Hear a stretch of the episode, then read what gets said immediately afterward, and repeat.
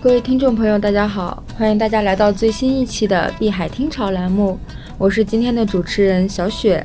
呃今天呢，我们还是再次邀请到了币圈的资深投资人和经济学家鲁克老师一起来与大家分享。嗯，欢迎鲁克老师。啊，谢谢听众朋友，谢谢小雪。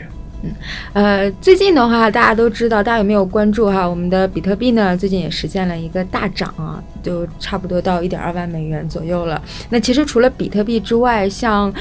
币安的平台币 BNB，还有火币的平台币啊、HT 啊，我们称为火腿，最近也涨得非常的高。那最近其实也有很多读者的有问到我们哈，说为什么这些平台币都这么受欢迎呢？对吧？那值不值得投资呢？那接下来的话，我们就邀请鲁克老师来给大家专门的来做一期关于这些平台币的一个分享啊。那呃，鲁克老师可以先跟大家聊一聊啊，这些平台币的这样的一个概念是怎么样的一个概念？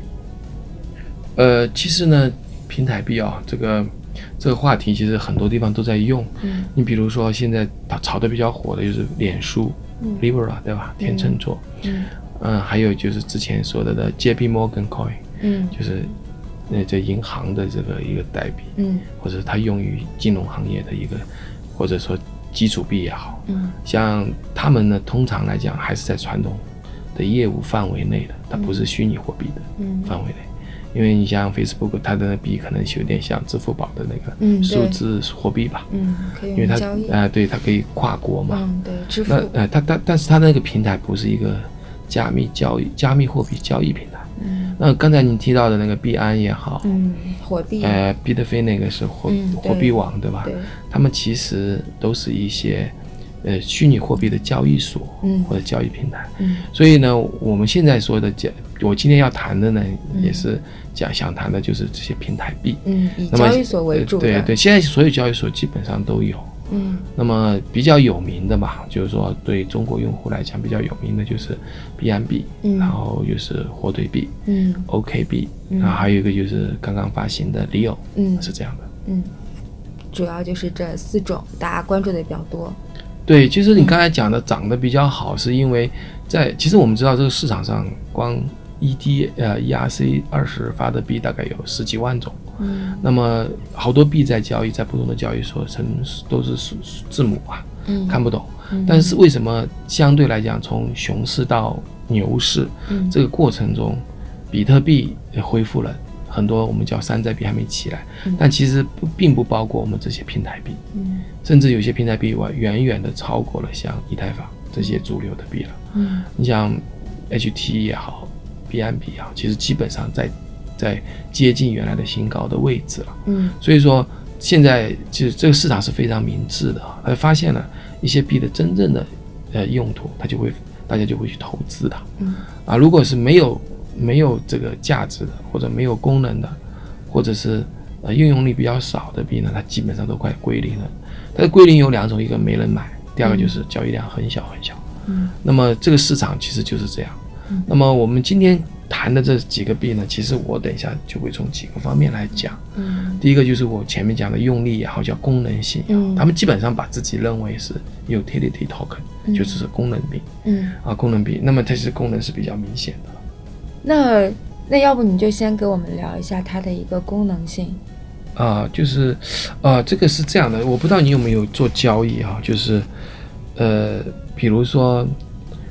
交易所它它有几种费用啊，就是说你在里面交易，它要交交易费。其实你在股票交易所也有这种情况啊。然后呢，呃，这跟股票不一样，它它这里有一个提现和充值，嗯那基本上是提现要交呃提现费嗯啊，有时候充值可能也要交费啊，因为它在在链上要转账，它可能要花点钱。那么现目前来讲啊，因为市场不好的情况下呢，有些费用都取消了，那么现在都收得很低。像呃我们说的这个有些市场可能都是我们叫 maker 和 taker。嗯 maker 和 taker 的区别就是什么？maker 就是铺单或者是卖单嗯，taker 就是吃单，就是买单。嗯那么通常来讲，就是有有些有些交易所它会，一般来讲都是千分之一、千分之二的样子。目前来讲，必然的都是千分之一啊，千分之一就是 maker 和 taker 都是千分之一，就是你卖的时候你千分之一，你买买家可能是另外一个人嘛，也收千分之一。那如果你是反复操作一千次的话，做错了的话，你就没有了。所以这虽然说不高，但是呢，嗯，也是一笔费用，对不对？如果对于一个大资金上亿来讲，那千分之一就不少了。然后，那有的交易所呢，可能把 maker 不收钱，taker 收钱。那我现在讲讲的这个这几大交易所，比如 Bitfinex 啊，它在这个 maker 里面是收千分之一的，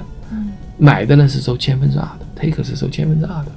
那币安我刚才讲的是千分之一，那么火币呢，它就比较高，嗯它的币也少，那么它就是千分之二。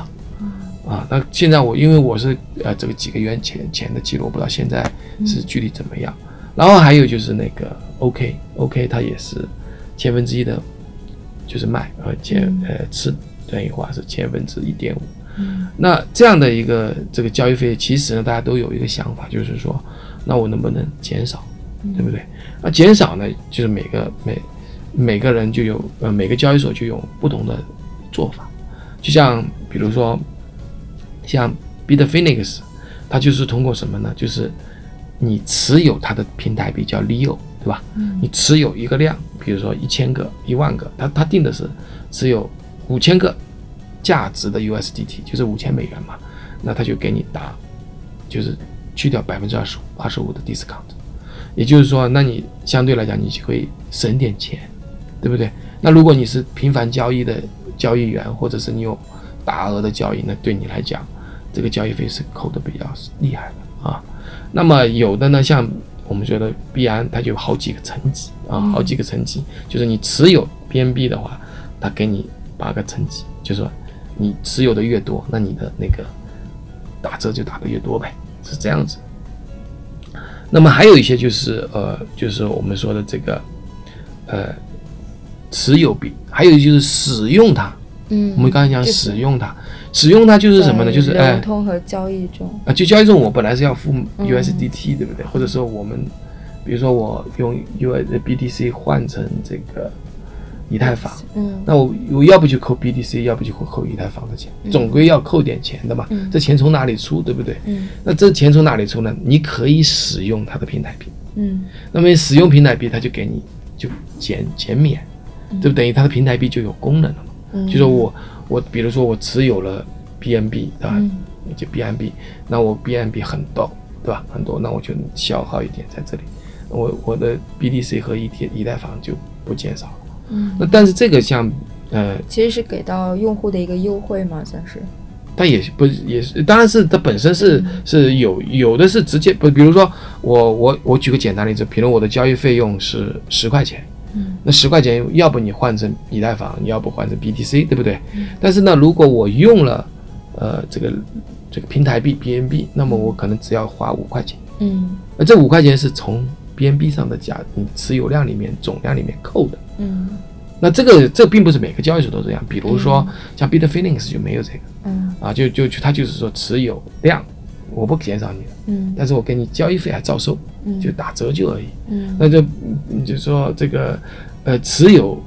来讲，交易费打折只有我们说的 Bitfinex 和币安，就是我们说四大交易所、OK 和火币都没有，因为毕竟这个也是一个呃，就是交易所来讲，其实是靠交易交易手续费来赚钱的了啊。那这这是我们说的这个。那像像火腿呢，其实也有一些优惠，它就是什么呢？刚才我们讲的是你你你你交易费打折嘛，对不对？嗯那你去使用火腿啊去购买，我们叫火腿叫 HT 啊，这嗯个搞笑啊，就是 使用火腿去购买它的一个席位，就是比如去等级吧，嗯就说你就是办什么卡嘛，嗯就是你一万卡还有两万卡还是三万卡，你到理发店里去过对不对？你办的一万块打折就越多，但是这个钱是可以扣的，是不是这样子？他就采用了这种模式，就是你买几万块钱的 HT，你存进去了嘛，那你你就你就是一个打折比较高的，嗯但是用还用得了，嗯存的越多，哎折扣越高，哎对对，相对来讲，哎他这种方式呢还比市场上还比较接受，嗯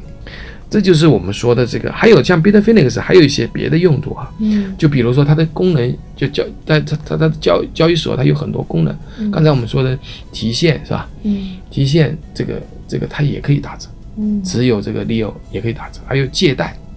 对吧？有我们做期货交易的时候在，一些这个呃交交易所，尤其像 Bitfinex，那有杠杆嘛，对吧？有杠杆，那你可以借币，也可以借钱。那不借钱不是要有利息嘛？嗯那么这个利息也可以使用这个这个打折，只要你持有理由就可以打折。那这样的话，其实也增加了一些它的这个运用场景。嗯，然后就是也增加了消费者对它的一个接受程度。，对，但但你去看其他的币啊，就是说，那我们说这个呃，所谓的这个其他币，它其实应用场景不多的，很多数字货币它就他说我去买这个日物品，买那个物品，其实很牵强的。嗯那你你你只要在交易所交易，它必然要用到嗯交易费，对吧？人家提供安全，提供你交易场景，嗯撮合你交易，那肯定要有一个应用嘛。那这个应用是真实存在的，那所以这个应用也是真实的。所以说，相对来讲，我们在区块链这个优胜劣汰从熊市到牛市的这个过程当中，我觉得平台币的应用场景是非常清晰明显的。